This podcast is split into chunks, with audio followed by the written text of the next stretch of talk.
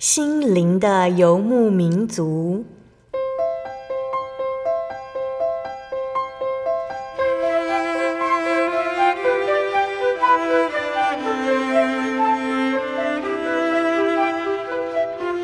在这个谁都不管谁的后现代社会里，每个人的心灵都是游牧民族。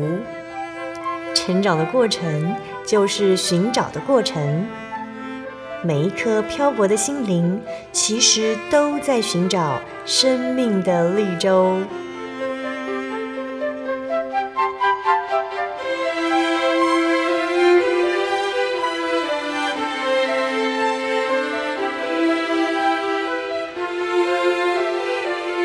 本节目由真耶稣教会台湾总会制作，欢迎收听。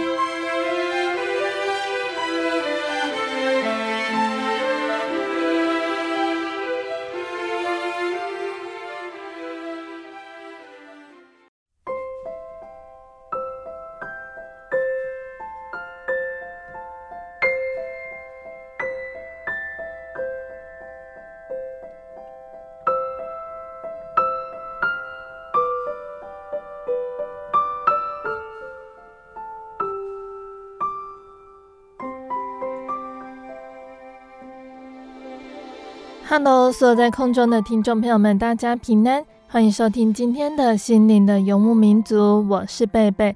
大家这个星期过得愉快吗？在节目开始之前，贝贝想和听众朋友们分享一句圣经经节，那是记载在圣经新约的彼得后书一章四节。因此，他已将又宝贵又极大的应许赐给我们。叫我们既脱离世上从情欲来的败坏，就得与神的性情有份。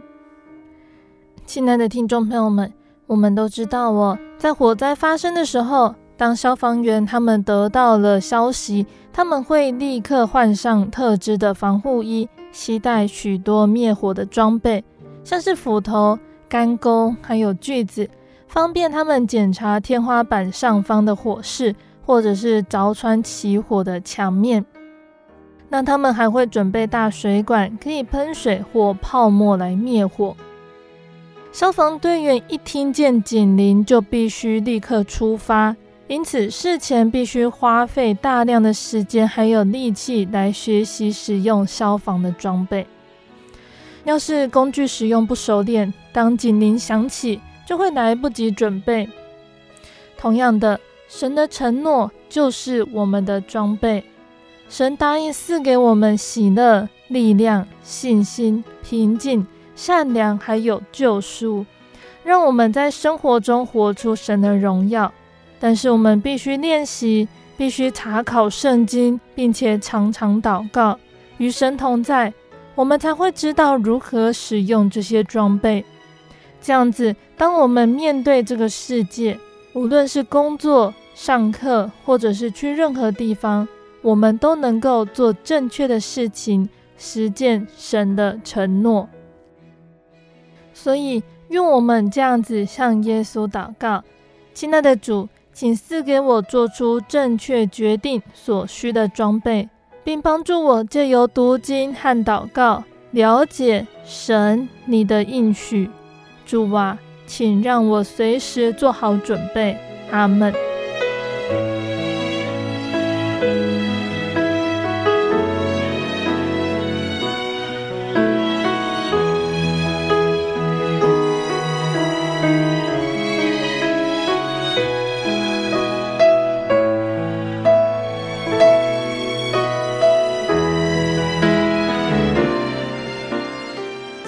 播出的节目是第一千三百一十七集《生活咖啡馆》绘本分享《帝哥的金翅膀》。今天的节目中，贝贝要来和听众朋友们分享《帝哥的金翅膀》这本由里欧·里奥尼创作的绘本故事。那故事说到了帝哥呢，它是一只没有翅膀的小鸟，他的好朋友会为他带来梅子和果子。那帝哥呢？他一直梦想有一对金色的翅膀，没想到许愿鸟真的帮他达成这个梦想。但自从帝哥有了金翅膀后，朋友却排斥他，认为帝哥有了那对金翅膀，就会比他们还要高贵。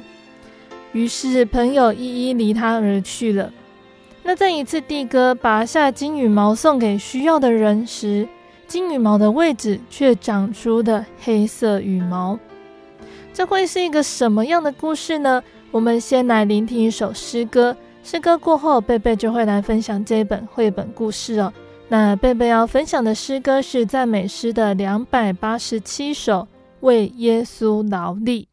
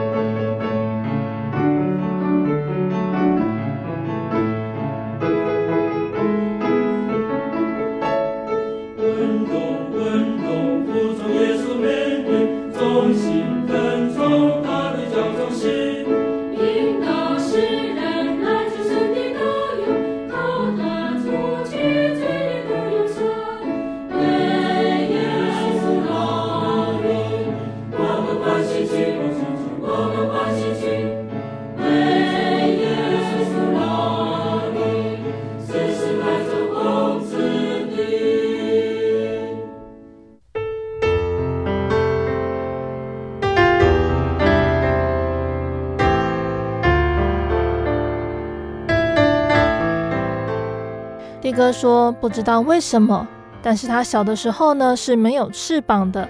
他和其他小鸟一样，能唱能跳，但是却不能飞。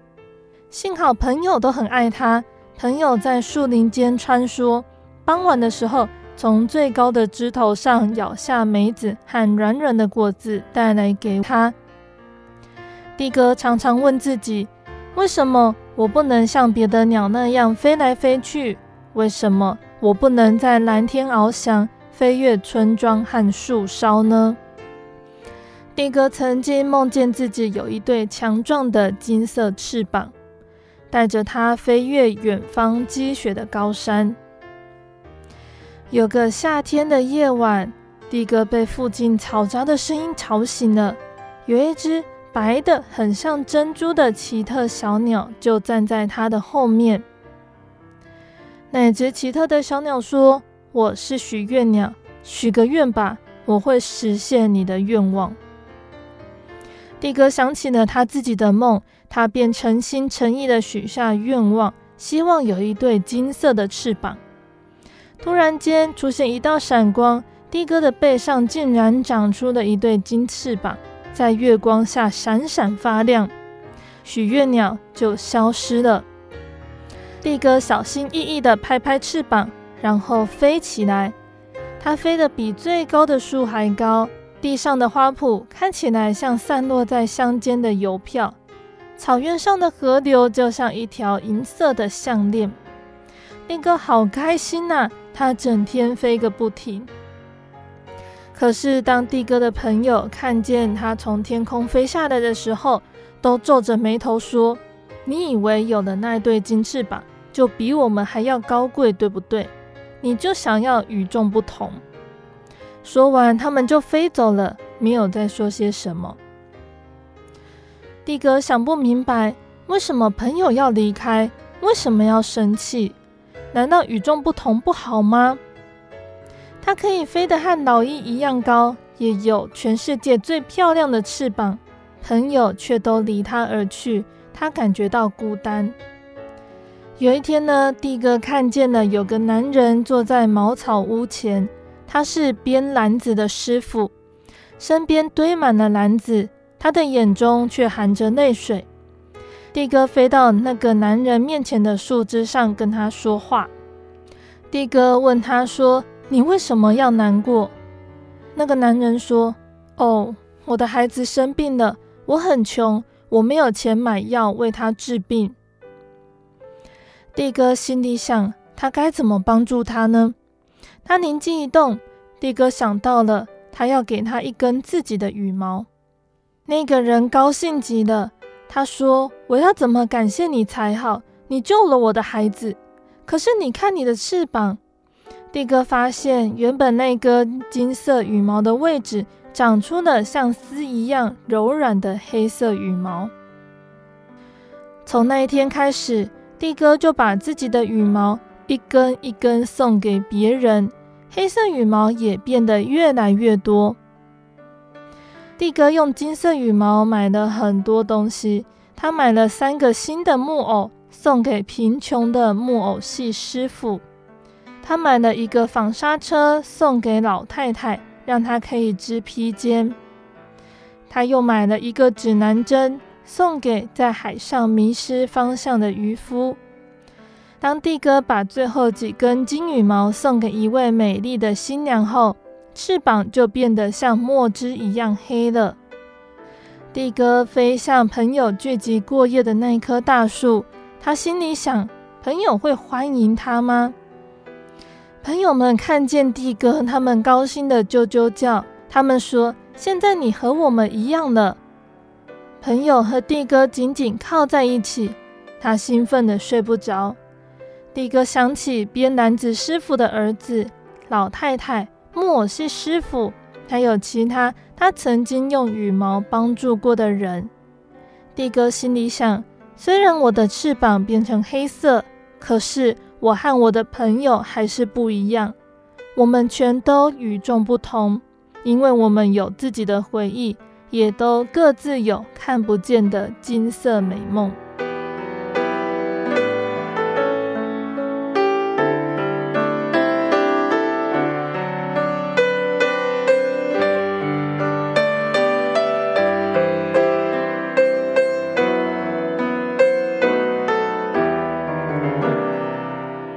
亲爱的听众朋友们，今天的绘本就分享到这里喽。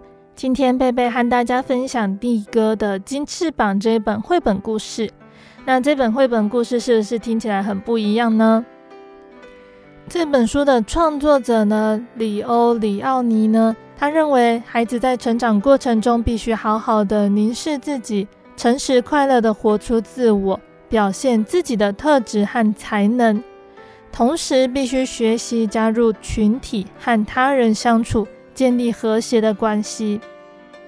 因为唯有尊重个体的独特，还有差异性，又彼此接纳，才能够一起创造最美好的生活哦。那就像故事中的主角帝哥一样，他生来就没有翅膀，但和他的同伴相比，他显然是有所残缺的。但是，帝哥的同伴不但没有因此鄙视或者是嘲讽他，甚至伸出援手协助，让蒂哥依然得以保持和成长。有趣的是，当蒂哥美梦成真，长出那对华丽耀眼的金翅膀后，同伴反而纷纷离他远去。没有翅膀和长出金翅膀，同样是与众不同。蒂哥外表的改变，却让同伴看待他的眼光也有所不同了。他们可以接受帮助比自己弱势的蒂哥，却无法接纳看起来比他们高贵的的哥。但是还好，的哥的心没有变哦。他过去从同伴那里获得的关爱和协助，早已转化成一股内在的力量。于是他拿着金翅膀去帮助别人。穷人的生活得到改善，的哥也为自己挣得一双和大家相同的翅膀，重返群体。那亲爱的听众朋友们，我们不见得拥有帝哥的金翅膀，但是我们却可以学习从帝哥的眼光来看待自我还有群体的关系，欣赏自己的独特性，并且发挥这样的特质去帮助那些有需要的人。或许呢，我们只是一个善意的举动，就可以为自己和周遭身处泥淖困境的人带来美好和谐的生活。那在圣经里面也有说到，我们每个人都有不一样的礼物。圣经中描述每个人不一样的地方，像是天赋、能力、才华、恩赐、身份、角色，还有人生的境遇。那我们每个人都不一样，我们应该如何发挥所长呢？首先，我们要先肯定自己的价值。每个人都是独一独特的。我们要去欣赏自己的特别还有珍贵。神给每个人都有不一样的能力，不可轻看自己。再小再不起眼的螺丝钉，它的重要性却是不可言喻的。哥林多前书十二章二十二节说到：“身上的肢体，人以为软弱的，更是不可少的。没有两个人是一模一样的。我们不羡慕别人，更不能看轻别人。”不要比较，还有计较，要乐观地接受完整的自己，喜欢自己，并且继续追求成长，才是最重要的。那圣经也教导我们要客观正确地看待自己，认识自己，不可看轻自己，也不可因能力好而骄傲。圣经告诉我们，不要看自己过于所当看的，要照着神所分给个人信心的大小。看得合乎中道。那圣经也教导我们说，我们要尽心尽力发挥自己的恩赐，个人要照所得的恩赐彼此服侍，做神百般恩赐的好管家。若有讲道的，要按着神的圣言讲；若有服侍人的，要按着神所赐的力量服侍，叫神在凡事上因耶稣基督得荣耀。原来荣耀权柄都是他的，直到永永远远。阿门。那这是记载在彼得前书四章十到十一节。那在圣经的罗马书十二章四到八节，这里也有提到我。我们一个身子上呢，有好些肢体，肢体也都不是一样的用处哦。那我们这些人在基督里成为一身，互相联络做肢体，也是如此。按着我们所得的恩赐，在教会中做执事、劝化的、施舍的、治理的、怜悯人的，都当尽本分来互相搭配，尽心的发挥自己的恩赐，那自己就已经可以交代了，也就是问心无愧，可以得到满足的喜乐。那其实天上的神并不是看我们呈现多大的成果。而是看我们是否有尽心尽力的去做。那圣经中也说到，要在原有的基础上更忠心、更努力。我们每个人先天的条件还有后天的结果都不一样。有的人先天就拥有丰富的资源，所得到的成果也许有更多的机会。但是神看的不是条件和成果，因为这些都是神赏赐还有保守的。神看的是当事人的努力还有忠心，我们要跟自己比较，看看各方面是否比过去更进步。或许别人有好的成就，相对的，他要承担的是更重的压力。所以在我们羡慕别人的时候，我们也要仔细想想，我们可能不见得承担得了他们的重担。只要我们有进步。神的肯定、祝福还有赏赐也会随之而来。即使先天的条件是固定的，也会因个人后天的努力而有不同的成果。保罗也说：“我们到了什么地步，就当照着什么地步行。”那再来，我们要做的，也就是承担自己的责任，照顾软弱的肢体。常言道：“能力越大。”责任越大，能者多劳。有能力的人不要看轻别人，而是要在别人的需要上看见自己的责任，在能力范围内多帮助、照顾软弱、缺乏和痛苦的人，让他们可以靠主再度刚强，因为我们是同个肢体。那神的爱与恩典临到众人，即便我们有诸多缺乏、先天不足、后天失调，神仍然是看顾我们、爱我们的。神能够倾听、同理我们的感受，他是造我们的神，而我们呈现出的不一样，或许导致别人对待我们的方式有差异，但是天上的这位真神却是公平公义的。神对我们的爱是不变的，他的慈爱与真理是一样的。神不会因为我们与别人不同就不爱我们，他对我们是包容接纳的。当我们因着与世人不一样而遭受委屈误解的时候，要记得，在天上还有一位真神愿意接纳帮助我们。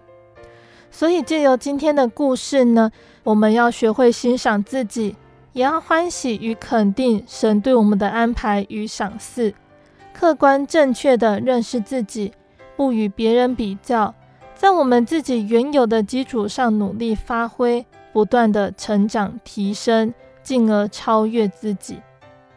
那也要记得帮助需要的人，时常想到神的爱。那遭遇不平的时候，不忘回到神的怀抱，依靠他得着安慰。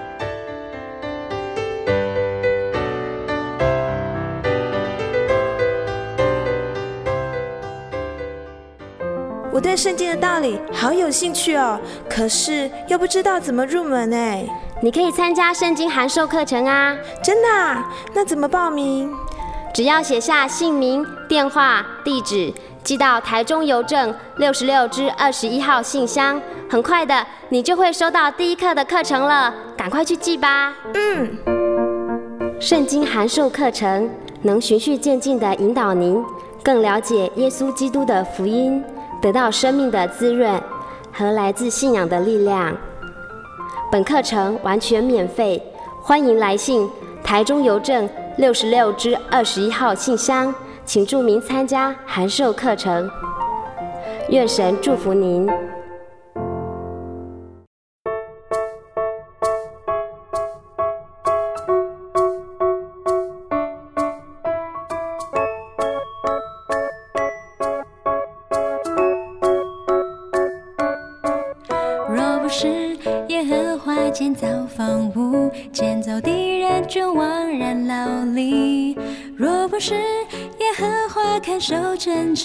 看守的人就枉然惊醒。从早晨到夜晚，一切都是神所赏赐。我的心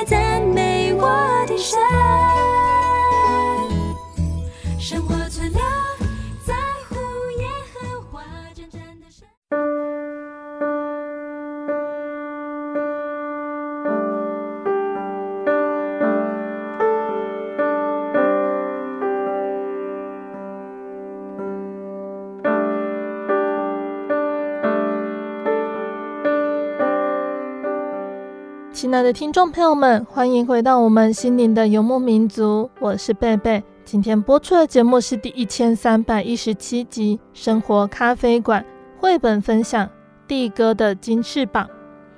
节目的上半段呢，贝贝和听众朋友们分享了一本叫做《蒂哥的金翅膀》的绘本故事。那从绘本和圣经中呢，我们可以知道，神对我们的安排和赏赐都各有不同，但是神的爱是不变的。我们每个人都当尽自己的能力，还有本分，赏赐，更努力、更忠心的为主发光，去照顾软弱的肢体，去体现神的爱。那在节目的下半段，贝贝要继续再来和大家分享圣经故事，欢迎听众朋友们继续收听节目哦。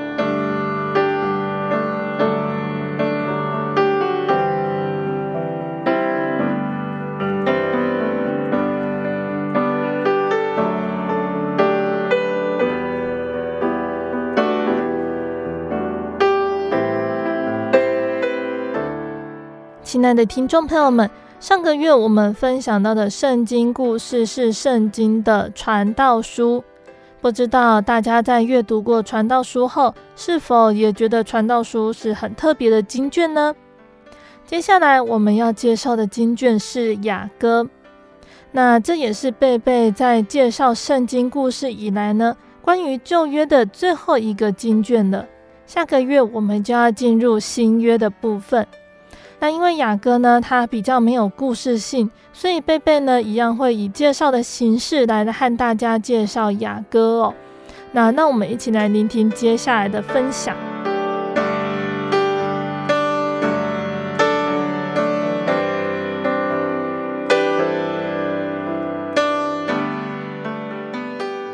那雅歌呢，它是属于诗歌智慧书中的一卷。它不同于其他经卷，站在神权威的地位发言。诗歌智慧书通常代表人向神说话，像是约伯向神发问，诗篇吐露苦情，传道书是一篇个人独白哦。那这种强烈的个人性，深深触动人的内心，常令人爱不释手。那诗歌智慧书，它同时具有普世性。对于受苦的问题、人生的无常、男女的爱情，他都有论及，因此也成为基督徒安身立命、寻求幸福人生的指引哦。那雅歌它的希伯来原名呢，也就是最美之歌的意思。那在英文的名称里面，也有歌中之歌这样的称号。那关于雅歌的作者，一般认为是所罗门。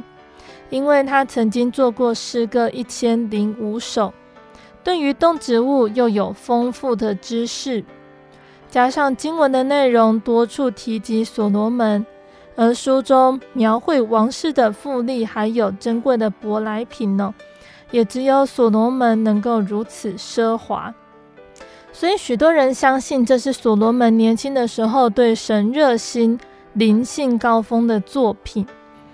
那也有人认为呢，从雅歌写作的语言呢，包括有亚兰文、波斯文，还有希腊的词汇，以及书中的地名呢，推断呢，这是比较晚期的作品。那从以上论点呢，它其实不妨碍我们对雅歌内容的了解。那雅歌的性质呢，圣经虽然同为神的启示，却有不同的文学题材。像是历史啊、传记、诗歌、比喻等等，不同的文体有不同的解释原则，因此对雅歌呢这个经卷，它文学形式的确定是了解这一个经卷的一大关键。那我们很容易发现哦，雅歌它是以诗歌的形式写成的，雅歌是带有戏剧性质的抒情体牧歌。整卷经卷呢，是用戏剧式的对话写成，在对话中至少含一个完整的故事。然而，因为它的性质上是抒情诗，所以其中的叙述并不是很详细，只是隐约的叙述过往的事迹。那会说它是牧歌呢，主要是指其中洋溢的田园气息。从雅歌的文学形式，我们可以发现哦。雅歌不是按照情节的变化而铺成的，而是运用文学的技巧，有倒叙、插叙，使吟咏雅歌的人呢，他是在反复吟唱中产生再现的美感。那再来一个特点呢，是一般的戏剧中呢，每一句对话都有特定的角色、确定的地点，但是在雅歌中呢，作者常常补上自己的描写。它是不属于诗中某一个人的语言或者是地点，时而出现尾音叠句，那也和上下文没有关系，只是在统述全诗的时候用以增加诗歌的力量。所以在阅读雅歌的时候呢，不要硬将这些插入的句子和上下文拉上关系。那第三个特点呢，也就是。在雅歌中有几段回忆式的对话，它的内容和当时的场景并不相合，因此在阅读雅歌的时候，也要留意这种夹叙的手法，才不会误解了。那雅歌的内容大概是在说什么呢？就像前面我们提到的，雅歌呢，它是带有戏剧性的抒情体目歌，所以主角与场景的确定就格外重要了。一般认为呢，雅歌的两位主角是所罗门还有苏拉密女，所以故事是这样开始的：在一个偶然的机会里面，所罗门遇见了苏拉密女，然而少女的羞怯却使他躲了起来。后来，所罗门化妆成一个牧人，向她表露爱意，终于赢得芳心。所罗门离开前允诺要回来娶她。而暂时的别离却更生思念之情，因此苏拉密女呢，经常在梦中寻找她的爱人。最后，这对爱侣终于在皇宫内成婚，而雅歌一开始便是他们结婚的情景。那有人认为呢，雅歌这个经卷中提到的良人被形容为牧人。诗歌完结时的场景也不是皇宫，而是在一个牧场。加上所罗门呢，他在历史上其实他有三千个妃嫔哦，所以也让人很难接受所罗门就是故事中的良人，所以提出了另外一个说法，认为有第三位主角，也就是牧羊人的存在。于是故事情节一转，所罗门变成了恶棍。他企图引诱书拉密女，书拉密女呢，却不为荣华富贵所动，并不时回忆他的良人。最后，所罗门怅然而返，书拉密女与牧羊人有情人终成眷属。但不论从哪一种说法来看呢，我们其实都可以从雅歌中看到他对纯真婚姻之爱的颂赞。也看到爱的力量与意义。那这个爱的力量与意义呢，源自于一个更深更纯的爱，也就是它背后所预表的那一种爱。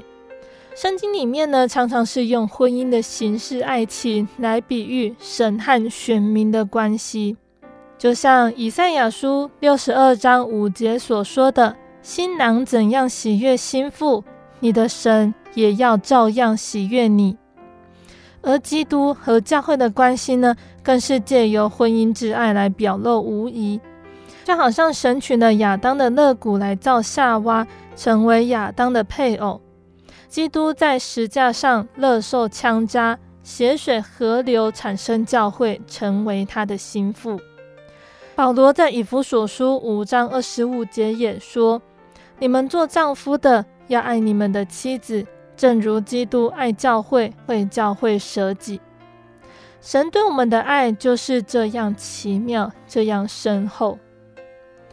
从圣经中，我们对主耶稣的认识是救主，是元帅，是祭司、牧人、朋友、父亲、君王、全能者。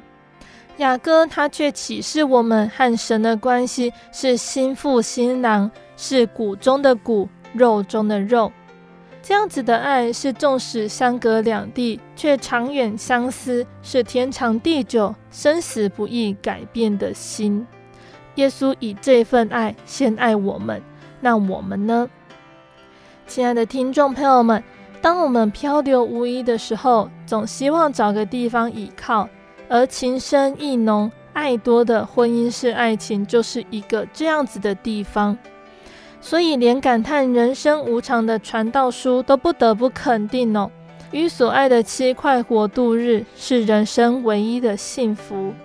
那我们是否也找着了这样子灵魂永远的依靠呢？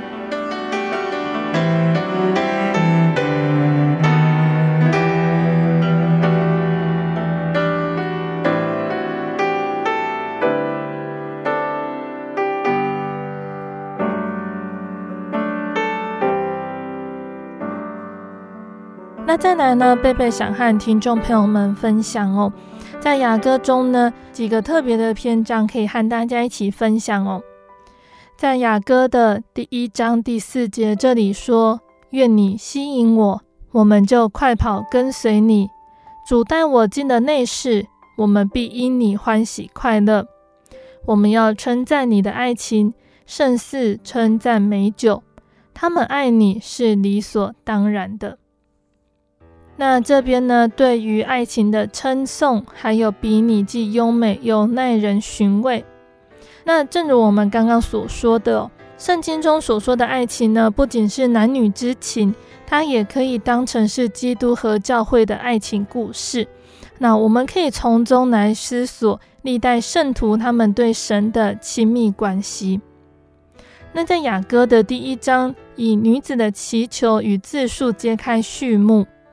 女子说：“愿男子吸引她，使众人快跑跟随她。”从这段祷告中呢，我们可以看到圣徒渴求信仰的状态，也就是被神的爱所吸引，不断的前进，竭力的成长。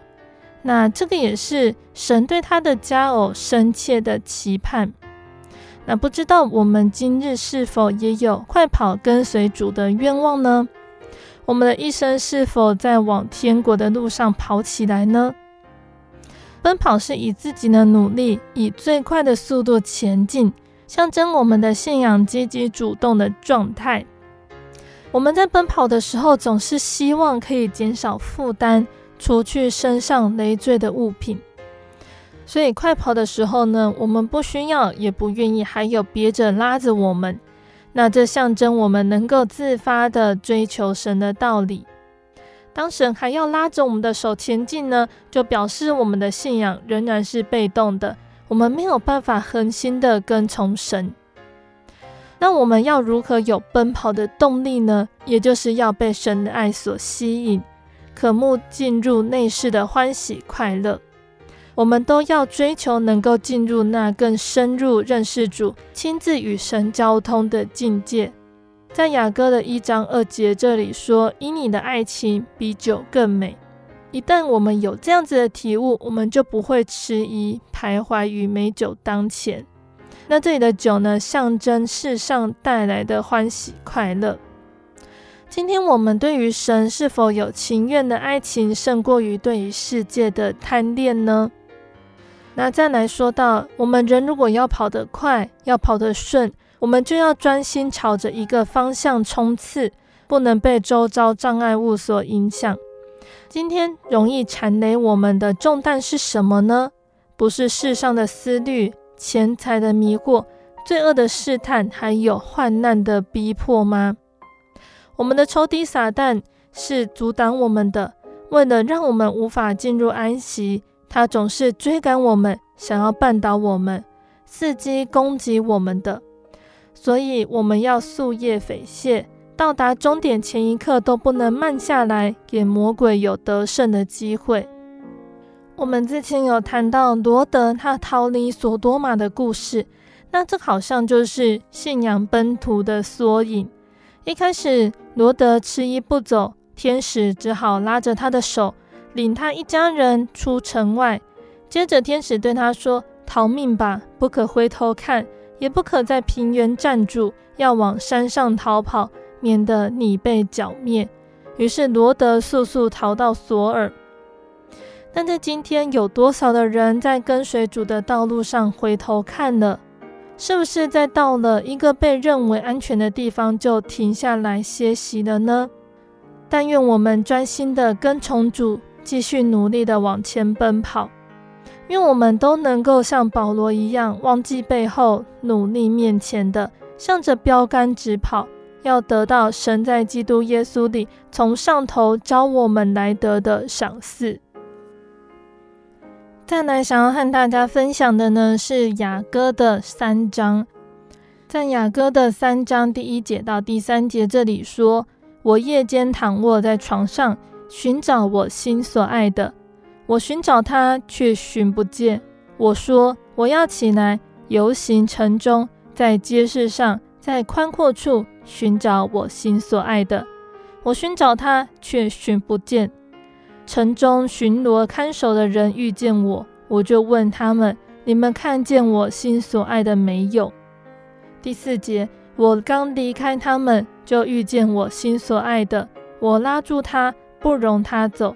领他入我母家，到怀我者的内室。亲爱的听众朋友们，当我们心爱的物品弄丢了，甚至找不到、联络不上心爱的亲人时，我们一定会心里慌张，四处寻找，找不到就无法安心吃睡。但是，我们有没有把主耶稣当成是我们心所爱的呢？当我们发现与主耶稣的关系渐渐变得疏离，发现我们渐渐对读圣经没有动力，唱诗提不起劲，祷告无力，甚至聚会也意兴阑珊的时候，我们会怎么做呢？当我们为了别人的背叛，自己突然付出的爱心感到失望不已，我们是否曾经想过，我们的主耶稣也看着我们离他远去？心里更是悲伤呢。世人的爱有限，甚至随时可能改变，但是主耶稣才是唯一爱我们最深最长的。他的爱之深，足以牺牲自己的性命，又战胜了死亡。他的爱能够穿越时空，横跨永恒。那让我们起身去寻找我们心最终的归属。我们的挚爱，这次呢，我们要拉住耶稣，我们要拉住他，不容他走。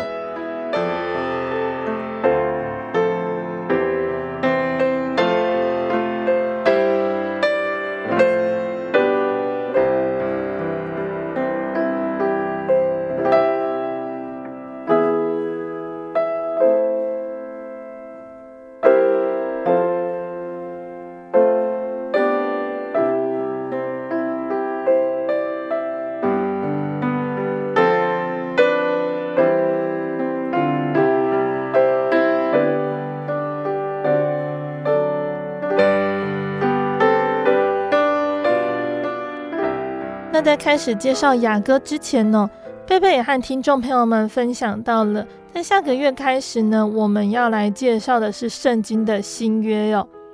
圣经呢，它是以耶稣降生的时间作为时代的分界，之后的称为新约时代，之前的称为旧约时代。那旧约从时间上来看呢，虽然已经成为过去，似乎可以不用去重视它。但是由神创作世界以来呢，他所发生的种种事迹，却影响着以后新约时代的走向，也因此它的重要性和新约时代是相同的。那我们也从各项事实里面去了解到，旧约是一个不可遗忘的时代。第一个呢，神的话是不能废弃的，旧约中的记载呢，同样也是神的话。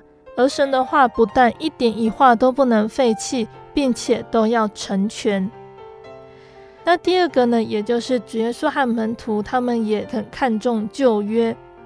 在新约圣经中呢，主耶稣和他的门徒不但明指暗指引用旧约中的字句，而且耶稣还说：“你们查考圣经，因你们以为内中有永生，给我做见证的就是这经。”当时所指的这个经呢，也就是指着旧约圣经，可见绝书也很看重旧约的道理。那旧约第三个重要性呢，也就是可以作为后世的借鉴。旧约中呢，虽然记载的过去已发生的事情，但是圣经中说，现今的事早先就有了，将来的事早也已有了，并且神使已经过的事重新再来。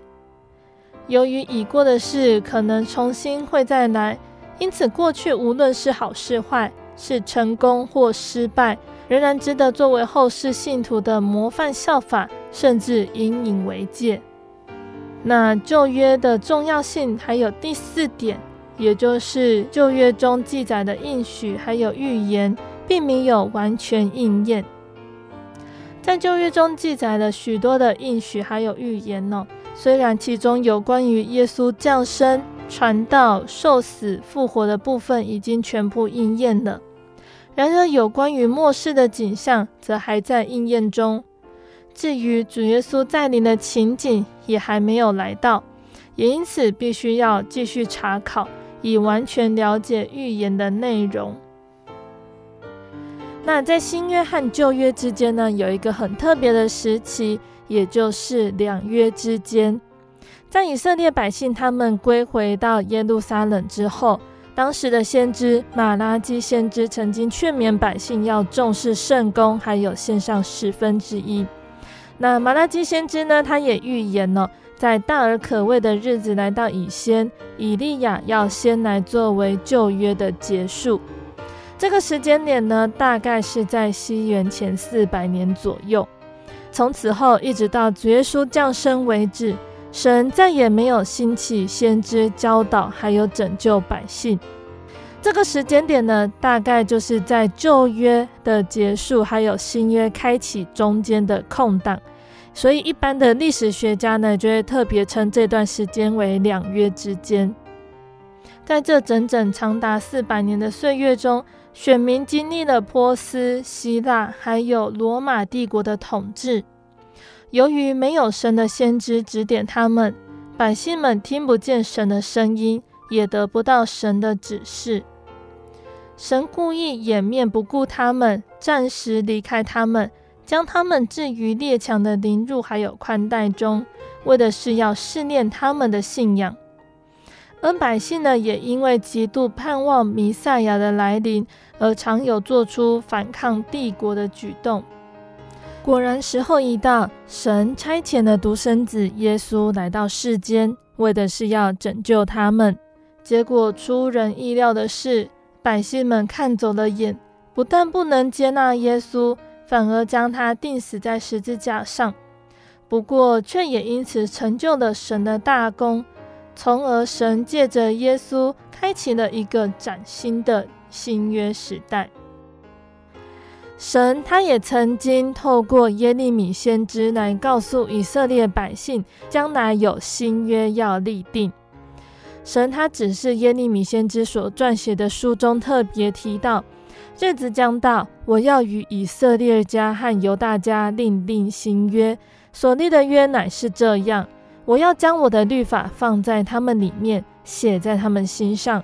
我要做他们的神，他们要做我的子民。旧约时代已经结束。然而，从选民丰富的事迹还有生活经验中，除了可以了解神的伟大，也了解到由于人的罪恶深重，也才需要有主耶稣基督的降生。依据神工作的大经纶的运作，并且照着耶利米先知所预言的，神为我们所订定的新约已经开启了。那旧约的时代呢，已经过去了。虽然人类经历了许多的失败，然而这些都可以作为我们在新约时代中如何获得生命与成功的见解。那期望我们听众朋友们在聆听完旧约的故事之后，我们都能够从旧约的过程汲取教训，做成善工，从而获得主在新约时代所要赏赐给我们的永生天国福气。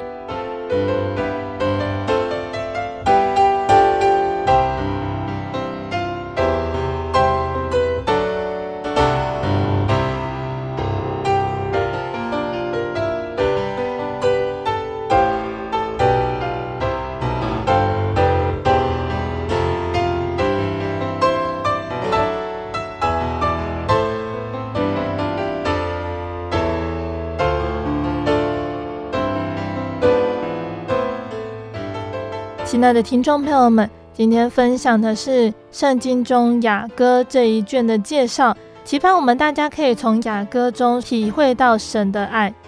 那我们今天圣经的故事就到这边喽，请大家继续锁定心灵的游牧民族，贝贝将会和大家分享接下来的圣经故事。那在节目的最后，贝贝要再来和听众朋友们分享一首好听的诗歌。这首诗歌是赞美诗的两百三十五首，主我一体。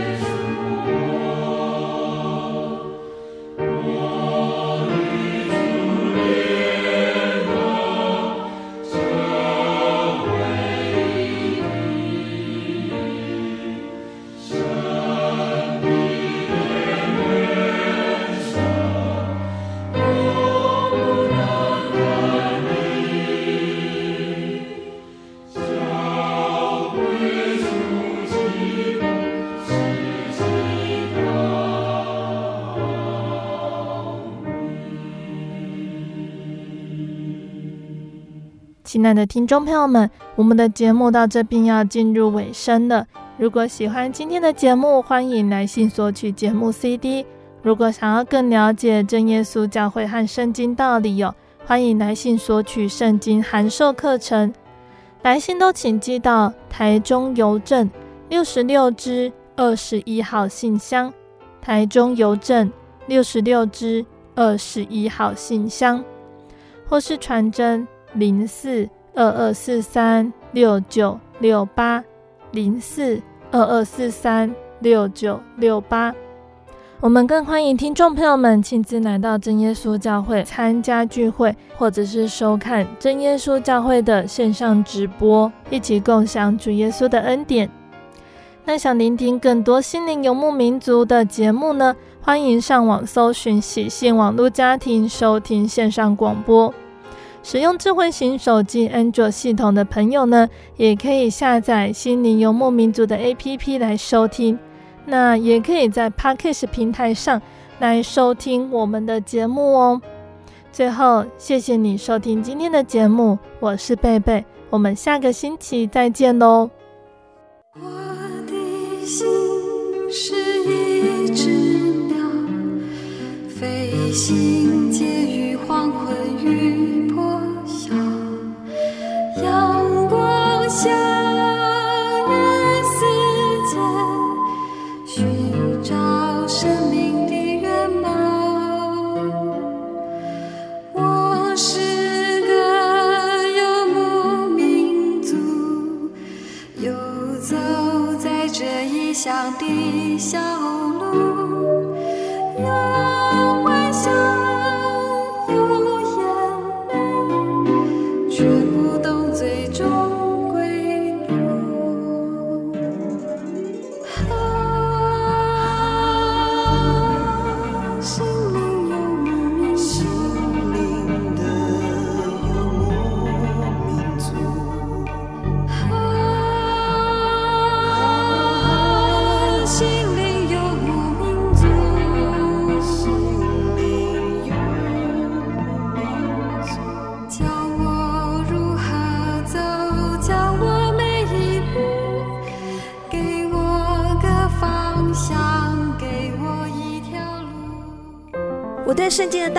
好有兴趣哦，可是又不知道怎么入门哎。你可以参加圣经函授课程啊！真的啊？那怎么报名？只要写下姓名、电话、地址，寄到台中邮政六十六至二十一号信箱，很快的，你就会收到第一课的课程了。赶快去寄吧！嗯。